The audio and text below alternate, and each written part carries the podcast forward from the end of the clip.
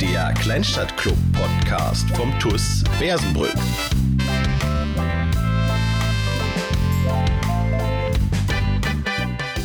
Hallo und herzlich willkommen zum Kleinstadtclub-Podcast vom TUS Bersenbrück, Folge Nummer 16, heute am 19. Oktober 2021. Und wie kann es anders sein, auch in der Folge 16 haben wir wieder zwei Gäste hier sitzen. Wir haben zum einen Markus Löhrmann hier sitzen. Moin, Markus. Servus. Und zum anderen haben wir Daniel Zimmermann hier sitzen. Moin, Hallo. Daniel. Moin. Ihr beiden, ihr kennt den Podcast, ihr kennt die Fragen, die euch so ein bisschen erwarten oder die Standardfrage, die euch erwartet. Und zwar, wie seid ihr zum TUS gekommen, beziehungsweise wie hat es euch zum TUS Bersenbrück gebracht? Wie ist eure Karriere so verlaufen? Fangen wir einfach mal mit dir an, Daniel. Erzähl doch einfach mal den Zuhörern kurz, skizzier doch einfach mal deinen, deinen Werdegang fußballerisch. Ähm, ich habe eigentlich ganz früh angefangen hier beim TUS schon. Ähm, ich weiß gar nicht genau, in welcher ähm, Jugend das war. Ähm, auf jeden Fall sehr früh. Ähm, habe dann bis zur, bis zur B-Jugend habe ich äh, hier gespielt. Im zweiten B-Jugendjahr bin ich nach ähm, Ankum gegangen, zum SV Quid Ankum. Ähm, dann da die B-Jugend gespielt, das zweite Jahr, zwei Jahre A-Jugend ähm, und dann anschließend ähm, nach Bersmut gekommen, wieder nach Hause. Du hast äh, in der A-Junioren-Saison 15, 16, 26 Spiele gemacht, drei Tore und 16 Assists gegeben. Das ist eine ordentliche Leistung. Äh, du bist doch, also auf dem Platz bist du eher in der Abwehr eingeordnet, oder? Wie kam es dazu? Kannst du dich noch daran erinnern? Ja, ich habe eigentlich in Bersburg auch äh, zunächst Sechser gespielt. Ähm, so wie in Ankum halt dann äh, und in der Jugend. Ähm, und dann hat Fahrt mich delegiert auf die Linksverteidigerposition. Ähm, bin ich jetzt auch nicht sauer drum oder so. Ähm, ich glaube schon, dass es genau meine Position ist als Links, äh, Linksfuß. Und äh, dass ich auch, denke ich, die Schnelligkeit mitbringe und die Technik dafür. Also von daher, ähm, ja, kein Ding Fahrt. Äh, wir haben schon mehrfach darüber gesprochen, auch über Positionen. Ich habe mit Moritz zum Beispiel auch darüber gesprochen, kann ich mich daran erinnern, dass ich halt so gefragt habe, wann findet man eigentlich so seine Position im Fußball? Könnt ihr mir das vielleicht sagen? Weil ihr so sagt, so dass man sagt, okay, man hat sich da jetzt gefunden und das war wirklich die Position, die ich gespielt habe, weil was man so hört, ist halt, dass aus dem Jugendbereich doch schon mal vieles ausprobiert wird und dass man dann im Herrenbereich vielleicht irgendwo ganz woanders landet, als man eigentlich mal vorgesehen hatte, vielleicht. Ähm, ja, ich kenne das jetzt auch, also ich bekomme das ein bisschen mit, weil ähm, David und ich die äh, C2 trainieren hier in Wersenbrück. Und ähm, wenn man da die Jungs auf eine andere Position packt, dann wird direkt äh, ein bisschen rumgemeckert und so. Ähm, also ich weiß nicht genau, wann das, wann das passiert, also die, die äh, Findung in, in der Position. Ähm, kommt natürlich auch auf den Trainer an, wo der Trainer einsieht. Ähm, aber ich denke mal generell, wenn der Trainer ähm, genug Kenntnis hat, dann wird er diejenige Person auch äh, auf die richtige Position packen. Markus, bei dir äh, steht bei Fupa drin, du bist im Angriff einsortiert. Du kommst auch meistens oft auch über die Flügel so ein bisschen, also eher so ein bisschen, ja, Flügelspieler, kann man das so sagen? Ja, das ist auf jeden Fall schon richtig. Äh, ich komme im Bersenbrück äh, immer über die Flügel, entweder links oder rechts. Äh, vielleicht kommt es noch aus der Ankommer Zeit oder aus der Neunkirchener Zeit. Äh, da habe ich meistens eher vorne in der Spitze gespielt. Da hast du auch äh, sehr ordentliche Statistiken äh, aufgerufen, kann man sagen. Ich habe mir ein paar aufgeschrieben. Äh, sag du aber doch mal den Zuhörern noch gerne noch mal deinen so ein bisschen Weg, wie der sich bei dir gestaltet hat, fußballerisch. Ja, ich habe damals äh, in der Jugend ganz normal angefangen bei mir im Ort, bei der SV Eintracht Neunkirchen. Äh, habe dort bis zur B-Jugend gespielt, habe mich dann auch noch mit einem Aufstieg in die Bezirksliga verabschiedet, so ungefähr. Äh, bin dann für zwei Jahre nach Ankung gegangen, habe dort die A-Jugend durchlaufen in der Bezirksliga durfte da in meinem ersten A-Jugendjahr auch schon sofort die ersten äh, Erfahrungen im Herrenbereich sammeln in der Bezirksliga und äh, kam dann durch Bernhard Schmidt, der meinen Bruder schon ein Jahr vorher hier nach Bersenbrück geholt hatte. Dadurch kam ich dann äh, hier zum TUS. Du hast äh, 16, 17 in 28 Spielen 51 Tore gemacht, steht bei Fußball. FUPA. 17, 18 in 23 Spielen 30 Tore und 18, 19 dann in der Junioren-Bezirksliga ebenfalls in 22 Spielen 41 Tore. Das sind krasse Zahlen. Oh, das wusste ich gar also, nicht. Also das habe ich echt selten gesehen, solche Werte. Äh, da frage ich mich natürlich bei dir, wie ist es bei dir dann dazu gekommen, dass du so ein bisschen auf dem Flügel ausgewichen bist? Weil du warst ja wahrscheinlich, also mit den Werten kann ich mir ja nur vorstellen, dass du eigentlich einen Mittelstürmer gespielt hast, oder? Äh, ja, in Neunkirchen mit den 51 Toren auf jeden Fall, oder 52, ich weiß gar nicht genau. Ähm, da habe ich auf jeden Fall vorne in der Spitze gespielt. Äh, davor die Saison in Neunkirchen habe ich auch noch über die Flügel gespielt. Ähm, Dann hatten wir aber einen Trainerwechsel, der hat dann gesagt, komm, ich sehe dich da vorne drin. Hm, Dann ja, habe ich die Position angenommen, habe mein Bestes versucht. Hat auch ganz gut geklappt, glaube ich.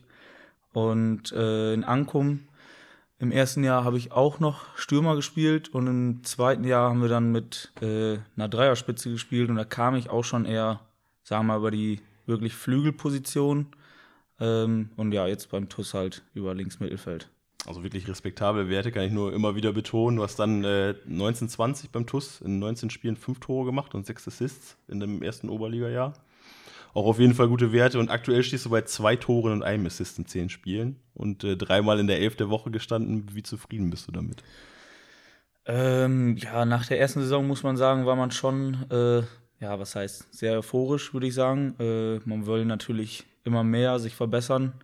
Und ähm, ich glaube, dass bei mir auf jeden Fall noch eine Menge Luft nach oben ist. Das, das hat man auch die letzten Spiele auf jeden Fall gesehen. Da habe ich sehr viele Großchancen auch liegen lassen. Da muss ich auf jeden Fall noch eine Menge dran arbeiten, genauso wie an meiner Technik. Das weiß ich auch, das weiß mein Trainer. Und äh, trotzdem bin ich halt schlussendlich dankbar, dass ich immer wieder diese Möglichkeit kriege, dass ich sein Vertrauen habe. Und ich versuche es halt so oft wie möglich zurückzugeben. Und das halt gegen Spelle halt auch wieder funktioniert. Daniel, bei dir ist es ein bisschen anders gelaufen, denn du warst vor Corona eigentlich ja doch unangefochtener Stammspieler im Bersenbrück, bist jetzt nach Corona so ein bisschen als Alternative, sage ich mal, am Start. Wie zufrieden bist du da oder wie unzufrieden bist du damit? Ähm, es war so, dass ich vor Corona ähm, eine Verletzung hatte am Fuß. Ähm, hatte auch ziemlich lange Probleme damit. Ähm, bin dann, nachdem Joppe gegangen ist, ähm, ja, wieder ins Training eingestiegen und so weiter. Ähm, dann auch ein paar Spiele gemacht. Und dann ist es aktuell einfach so, dass äh, wir viele Spieler haben, ähm, der Konkurrenzkampf dementsprechend auch hoch ist. Ähm, und muss man äh, auch dann zugestehen, dass äh, Patrick aktuell eine echt gute Rolle spielt. Von daher, ähm, ich versuche jetzt einfach im Training äh, alles, alles zu geben, Gas zu geben und dann äh, wird man halt schauen. Ne? Also ich habe auch einige Gespräche mit Fahrt, die auch gar nicht böse waren oder so, eher aufbauend. Ähm, ja, alles gut. Also ich, ich werde auf jeden Fall wiederkommen. Okay. Gut, auf jeden Fall so ein bisschen Unzufriedenheit ist bestimmt da, ist ja auch eine gute Motivation, dann einfach, um, um bereit zu sein, wenn man halt dann gebraucht wird. Ne? Ja, Unzufriedenheit, ähm, wenn die nicht da wäre, dann ist man, glaube ich, kein richtiger Fußballer. Da machst du irgendwas falsch, ja. Kommen wir von eurer, ja, sagen wir mal, sportlichen Situation aktuell mal so in Richtung Spitznamen. Markus, bei dir steht Coco, kleiner Brush und Holz. Was soll ich jetzt damit anfangen? Also Coco ist mir schon mal erklärt worden hier, was das heißt. Äh, Marc Flottemesch, Grüße gehen raus an dieser Stelle. Das kann ich mir ableiten. Was sollen die anderen beiden Sachen bedeuten? Äh, Coco kleiner Brusch heißt es, glaube ich. Das, das kommt von Cookie. Äh, Christopher Cook, der hat das damals halt immer gesagt mit Brusch und ich glaube, das ist so eine Art Bruder. Okay. Und äh, das soll bedeuten, dass ich so ungefähr Marks kleiner Bruder bin, weil wir beide sehr gerne den Coco bevorzugen. Ach, echt? hat, man, hat man gehört. Und äh, Holz kommt von unserem damaligen Co-Trainer äh, Emil Jula. Äh, der hatte damals so eine Truppe, weil wir nicht so die Edeltechniker waren, äh, hat er immer zu uns gesagt, dass wir Holz sind. Äh, ja, das war sehr witzig. Da gehörte Dennis Neitzel noch zu, Leo, Lennart Schulte, ich und ich weiß gar nicht, ich glaube, es war noch irgendwie, aber da komme ich gerade nicht drauf. Auf jeden Fall so kommt der Name Holz zustande. Daniel, bei dir steht Felix. Finde ich jetzt auch ein bisschen außergewöhnlich, aber du hast bestimmt auch was dazu zu sagen. Ja, da musst du, glaube ich, ausholen. Ähm, mein Cousin äh, heißt Felix Zimmermann. Ähm, der spielt in Hellern und ist auch Co-Trainer. Ähm, also ist Torwart und Co-Trainer. Ähm, ist aber nicht ganz so passend, finde ich, weil wir eigentlich zwei verschiedene, komplett verschiedene Typen sind, weil er eher ähm, der Laute ist, hat ein sehr lautes Au- äh, Organ.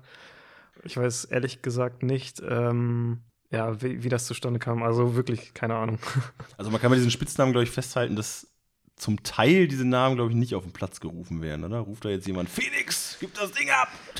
Nee, ich äh, hatte auch mal einen anderen Spitzname, äh, Spitznamen Fuperzimmer, weil mich die Jungs, ähm, ich glaube in der Saison 18, 19 ständig in die Elf der Woche gewählt haben, also extra. Und dann hieß ich mal Fuperzimmer. Ähm, ja, Felix passt nicht ganz so. Was aktuell auch nicht passt, sind die Trikotfarben vom TUS, denn wenn man mal so ein bisschen aufmerksam drauf geschaut hat, hat man gemerkt, dass der TUS momentan nicht in Rot spielt. Ihr habt gegen Oldenburg zu Hause noch in Rot gespielt. Danach äh, in Rothenburg auswärts auch noch in Rot gespielt. Und danach habt ihr gegen Kickers Emden zum ersten Mal zu Hause in diesem mintgrünen Auswärtstrikot gespielt, ist glaube ich. Ähm, seitdem habt ihr dreimal zu Hause gewonnen, gegen Emden, gegen Spelle, gegen Lohne. Was ist da passiert? Welchem Aberglauben seid ihr da aufgesessen? Wir ähm, hatten in der Vergangenheit auch sehr oft äh, grüne Trikots und ähm, hatten auch eine gute Serie in den grünen Trikots. Und ich denke mal, dass Philipp ähm, dann ja die Entscheidung getroffen hat, weil er das natürlich auch weiß, dass wir jetzt mal in Grün spielen sollten. Und ähm, die letzten Spiele haben das natürlich dann auch äh, bestätigt, dass wir die weiterhin anziehen sollen. Und ja, das ist, glaube ich, ein äh, Aberglaube. Macht das für euch irgendeinen Unterschied, was für ein Trikot ihr tragt? Boah, ich glaube, schlussendlich macht es keinen Unterschied, weil du dich da nicht richtig drauf konzentrierst, sagen wir mal, welche Farbe du gerade anhast. Ähm, wie gesagt, ich glaube, das ist auch Aberglaube. Es hat gegen Emden funktioniert. Äh, warum sollst du dann was ändern, so ungefähr? Klar, gegen Hagen haben wir dann verloren, haben wir, glaube ich, auch in Grün gespielt. Ähm, aber schlussendlich hat es jetzt wieder gegen Spelle und gegen Lohne funktioniert und warum sollten wir es dann nicht so weitermachen? Vater hat das auch schon mal irgendwann angesprochen, irgendwie so beim Training, dass äh, wenn wir gewinnen, dass er immer den gleichen Weg irgendwie nach Hause geht und wenn er verliert, fährt er einen anderen Weg, auch wenn er 50 Kilometer Umweg fährt. Ja.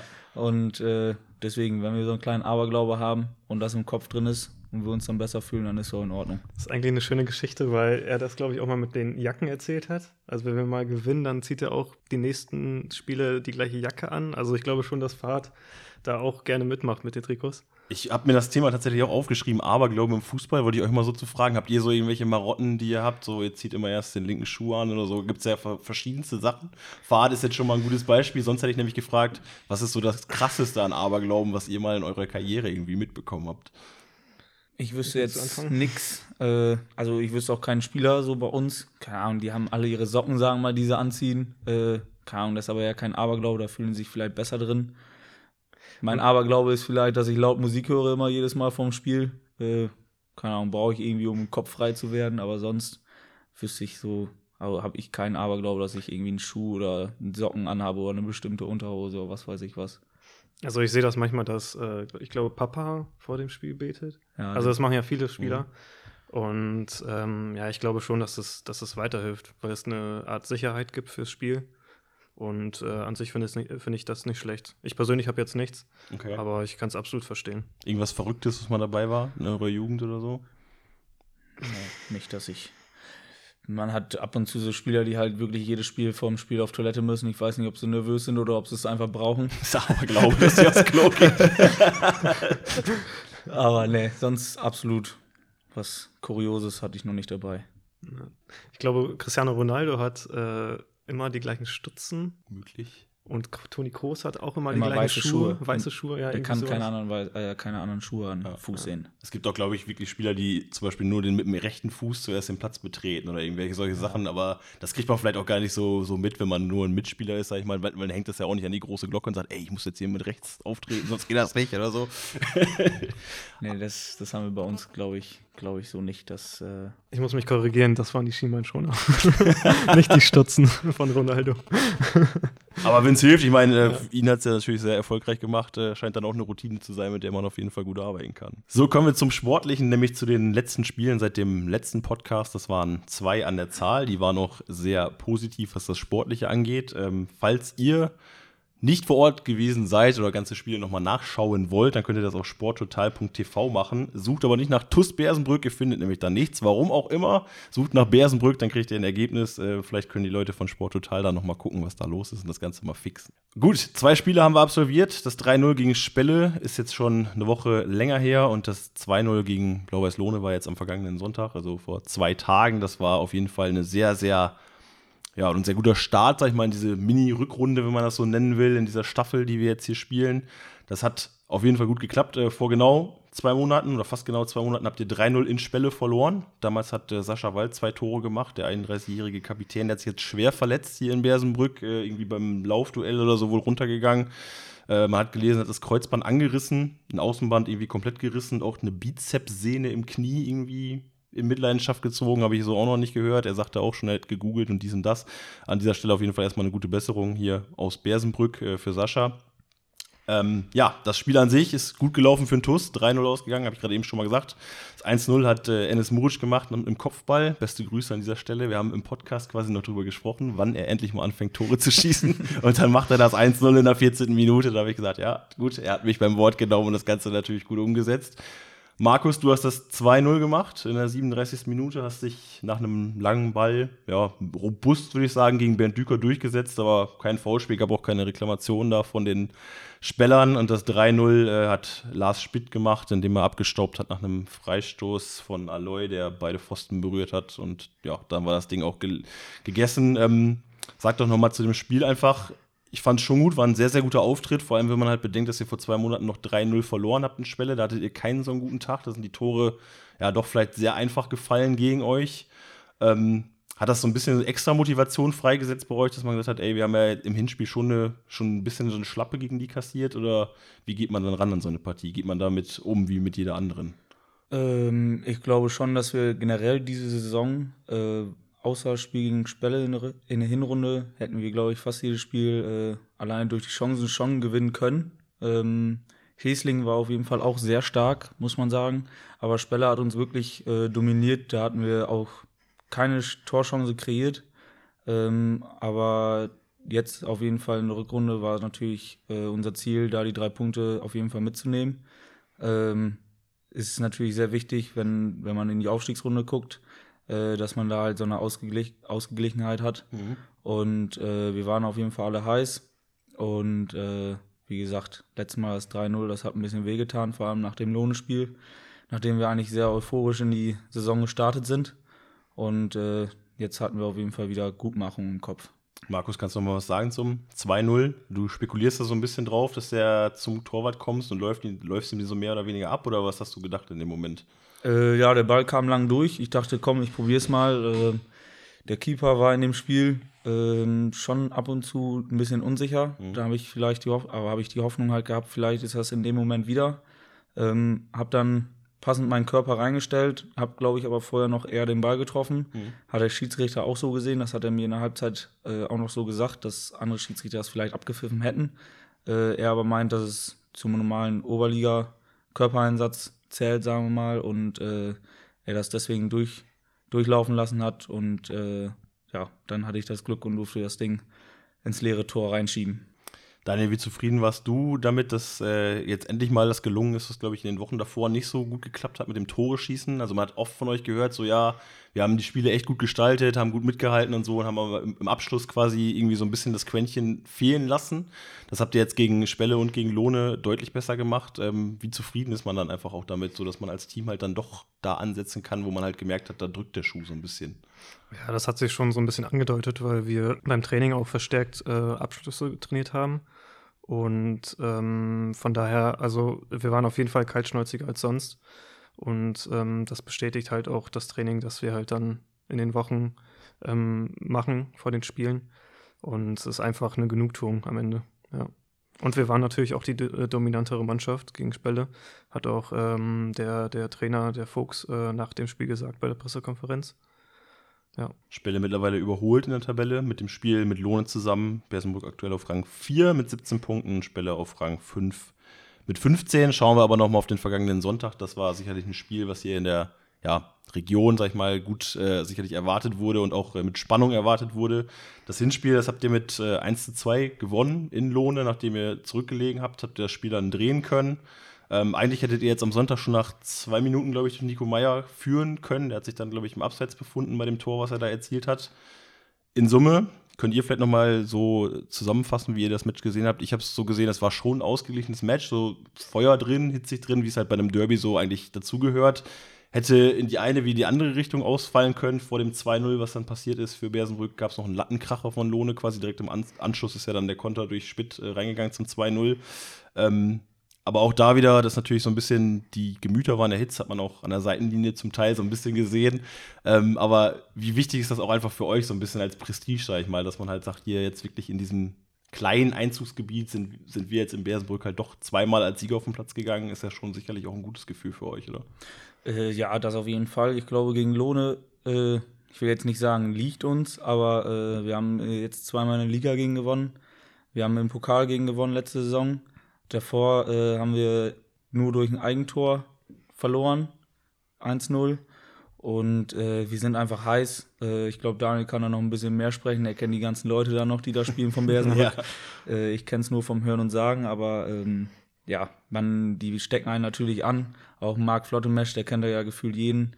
Ähm, die, die machen einen schon heiß auf so ein Spiel und wenn man gegen Lohne nicht heiß ist.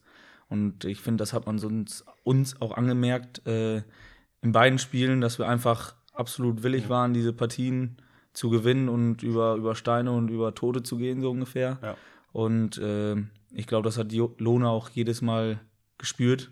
Und äh, die Spieler auch, die, die haben, waren auch schon am Verzweifeln, wissen nicht, was sie, was sie noch tun sollen. Vielleicht sind sie fußballerisch auf jeden Fall deutlich überlegen, ähm, aber schlussendlich hat der Kampf, Kampf gewonnen.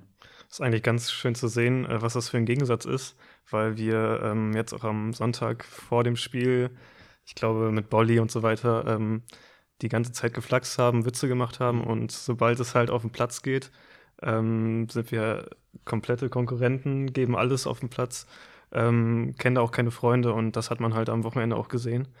Ähm, ich glaube, wir waren am, äh, in der ersten Halbzeit das bessere Team, ähm, hatten da gute Chancen. Lohne hat eigentlich fast nur lange Bälle gespielt, was ein bisschen ja, komisch war, weil die halt immer versuchen, alles rauszuspielen von hinten. Und in der zweiten Halbzeit hat man dann auch ein anderes Gesicht von denen gesehen. Viel über Außen, viel, äh, viele Flanken ähm, und sehr viele Torchancen. Und von daher können wir, ja, also war relativ ausgeglichen. Von daher können wir echt froh sein, dass wir die drei Punkte mitgenommen haben.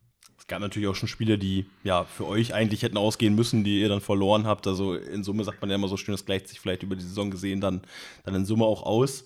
Ähm, Daniel, für dich nochmal so, vielleicht als, als Hintergrund so ein bisschen, du hast die Zeiten halt mitgemacht, wo viele der Mitspieler aus Lohne quasi noch deine Mitspieler waren. Ist das immer nochmal so ein bisschen extra Motivation, dass man früher mal Teamkollegen war mit denjenigen, die sich dann ja mehr oder weniger ein paar Kilometer weiter, sage ich mal, jetzt umgesiedelt haben?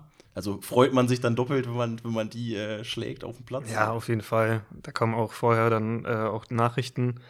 Ähm, ich glaube, Lange hat dann auch erzählt, dass, dass Sandro dann meinte, ihr könnt auch am Tag vorher feiern gehen, meinetwegen und sowas. Also ähm, es macht auf jeden Fall Spaß und äh, man ist auf jeden Fall auch motivierter. Das ist auf jeden Fall so, ja. Gut, ich habe es gerade eben schon mal gesagt, so der Start in diese Rückrunde, wie man sie so nennen will, in dieser Staffel, die halt stattfindet, ist auf jeden Fall sehr, sehr positiv gelaufen. Äh, jetzt haben wir zwei Spiele quasi, die auf uns zukommen, bis der nächste Podcast dann erscheint. Das sind Eintracht Zelle auswärts am 24.10., den Sonntag, und dann am 31.10., dem Sonntag zu Hause gegen Ophusen. Schauen wir erstmal auf Zelle. Da habt ihr im Hinspiel 4 zu 3 hier gewonnen. Habt ihr eigentlich dominiert das Spiel. Habt euch dann so ein bisschen einlullen lassen, würde ich sagen. Und ja, fast irgendwie dann noch äh, das, das Ausgleichsding kassiert. Und im NFV-Pokal habt ihr doch sehr relativ souverän mit 2-0 geschlagen. Was erwartet ihr davon? Also interessant bei euch nochmal, um da nochmal einzuhaken, ist ja gegen Lohne. Die haben 22 Punkte in der Tabelle. Ihr habt jetzt 17. Finde ich immer interessant. Gegen die Top-Teams performt ihr echt super. Also da sieht man immer so, so ein bisschen so, dass man sich vielleicht mit dem Besten dann noch mal ein bisschen mehr messen will. Und bei den eher nicht so guten Teams hat man immer so ein bisschen so diesen Schlendrian drin. So kommt es vielleicht bei den neutralen Zuschauern so ein bisschen an. Was könnt ihr da vielleicht noch mal zu sagen? Ich glaube, zu dem 4-3 können wir sagen, dass wir halt mit, glaube ich, mit 4-1 schon in die Halbzeit gegangen sind. Ja. Und äh, ich glaube, das war einfach schon, sagen wir mal, zu hoch. Da waren die Köpfe dann nicht mehr ab der Halbzeit so richtig dabei, sondern nur noch beim Verteidigen, dass wir das 4-1 über die Zeit kriegen.